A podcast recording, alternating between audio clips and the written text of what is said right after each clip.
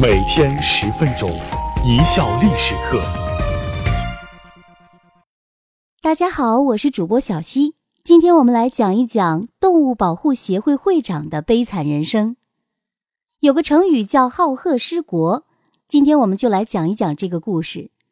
这个故事的主人公叫卫懿公，这里的“卫”是保卫的“卫”，而魏国呢是春秋时期的一个小国，国家虽然小，但是来头很大。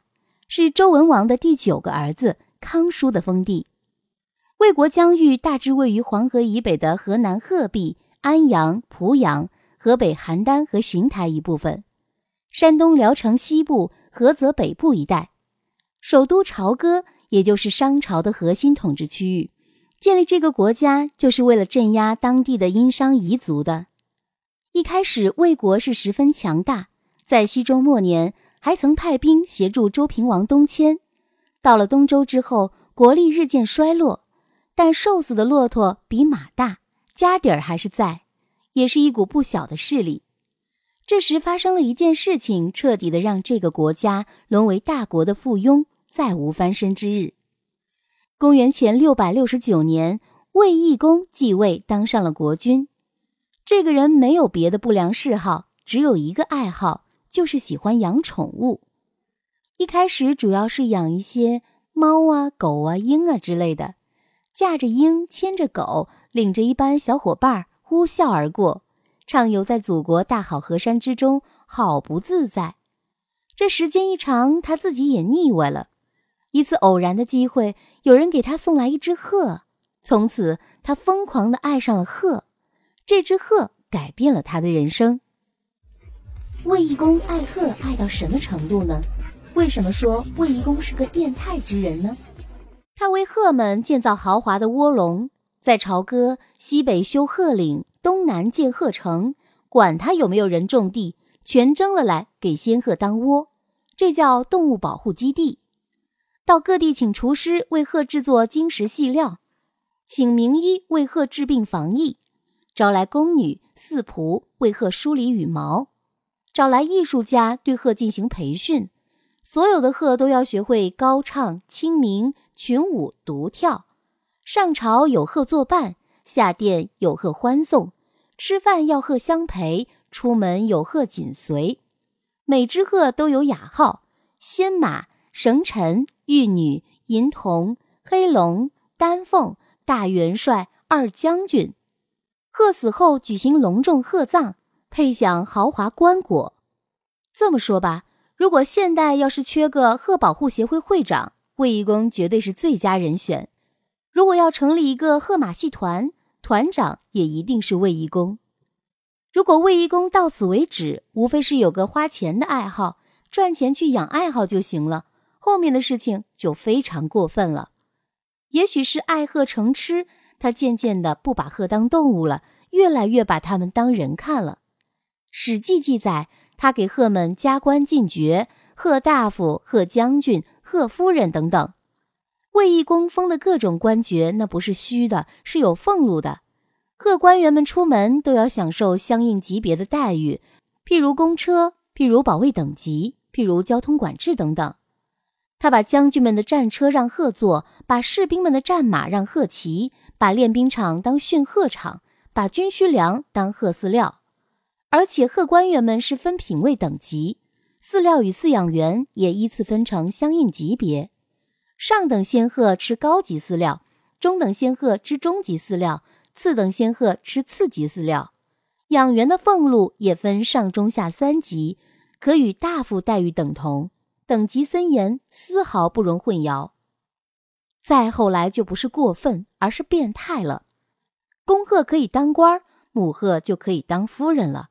而且卫懿公还会灵信他们，做出些禽兽不如的事情来，那画面，哎，说不下去了。听众们自行脑补吧。这架势下去，卫懿公恨不得生个鹤宝宝就好了，死了好把宝座传给鹤宝宝。每一次鹤下蛋，卫懿公都盼望着能够孵出一个人头鹤身的天使来。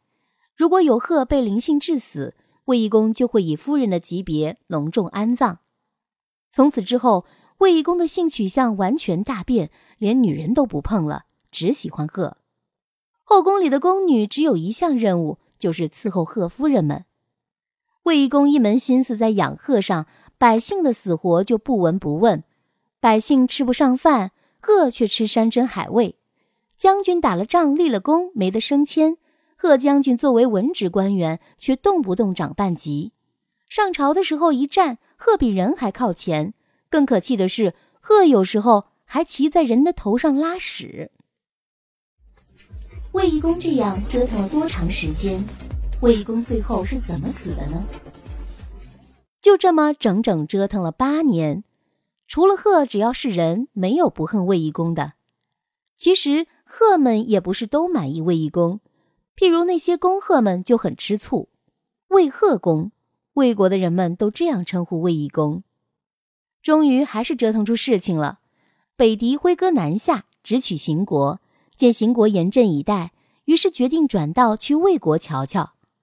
此时的魏国仍然是一片鹤舞升平，直到敌人已经打入魏国境内，魏国人才得到消息。魏懿公惊慌失措，吩咐将士快披甲上阵，命令将士们和老百姓登城御敌。但将士们无动于衷，答道：“你哪里用得着我们呀？”还是让大元帅、二将军骑上先马绳尘，带着银童玉女出征吧。贺既不能打仗，主公为什么不养有用之物，而专养无用之物呢？无奈之下的卫懿公最后只能忍痛驱散了鹤群，杀了一批仙鹤，犒赏了士兵，这才稍稍安定了人心，勉强集结起了队伍。人家打上门来，魏国总得应战不是？部署完都城防御。卫懿公亲率大军出城御敌。春秋时期，一国之君亲自上阵打仗是天经地义的事。重要战事一般由国君亲自担任主帅，连主帅所乘战车上的服务人员都非同一般，不是大夫就是公子，甚至储君。此战为卫懿公驾车的是大夫曲孔，车右是大夫子伯，另外大夫黄仪为前锋，大夫孔婴殿后。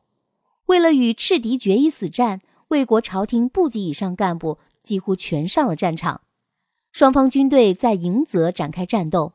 不过民心既失，魏国的国君和大夫们再是齐心，又有什么用呢？此时的卫懿公心知难逃一败，索性显出一国之君应有的气概。他在战事不利时，坚持不撤下自己的旗帜，让中军始终暴露在敌人视野当中。迎泽之战，魏军大败。义公被活捉后杀死吃掉，魏国差点被灭。这就是魏义公好贺失国的故事。他的结局不值得人们同情，但有另一件事让人唏嘘不已。后来魏国移民到魏义公战死的迎泽战场寻找尸体，发现魏国帅旗倒在水塘边，旁边的伤兵指着一具尸体说道：“这就是国君。”只见魏义公尸体早已零落不全。只有一副肝脏还完好，大夫红眼向尸体叩拜，放声大哭：“国君死得如此之惨，没人来收尸，我要为主公入葬。”回头嘱咐仆人道：“我死以后，将我埋在树下，等国家有了新君以后，再让我们君臣一同返国吧。”随后拿出佩剑，剖开腹部，将卫公肝脏放入自己的腹内，倒地而亡。众人这才回过神来，红眼这是以身体做棺木啊！这就是历史很有名的剖腹葬肝的故事。齐桓公听说后深受感动，认为魏国有臣如此，不该灭亡，于是出兵助魏复国。在齐桓公和宋襄公的帮助下，魏国仅剩下的五千多国民又重新建立了魏国。新登基的魏文公感激宋齐等国的再造之恩。以一首诗表达感激。诗云：“投我以木瓜兮，报之以琼居；投我以木桃兮，报之以琼瑶；投我以木李兮，报之以琼酒。”这首诗很熟吧？诗名叫《木瓜》，被后世传颂。魏国经此重创，一蹶不振。进入战国之后，更是日渐衰弱，直至后来沦为附庸。不过，病秧子有时反而比正常人活得更久。所谓的“弯弯扁担长又长”，魏国竟然是生存时间最长的周朝诸国之一。直至秦始皇统一六国时，魏国名义上还在。最后秦始皇将魏军废为庶人，魏国才彻底亡国。突然有种恍惚，后世的日本人是不是魏国人的后代呀？要不他们怎么也喜欢鹤呀？把鹤奉为国鸟，天皇讲话也不叫圣旨，叫鹤鸣，而且特别喜欢玩切腹，一打了败仗就把自己给剖了，肠子啊什么搞个一地。说不定他们之间还真有关联，这下可给日本人找到祖宗了。感谢大家的收听，本节目由一笑而过影音工作室出品。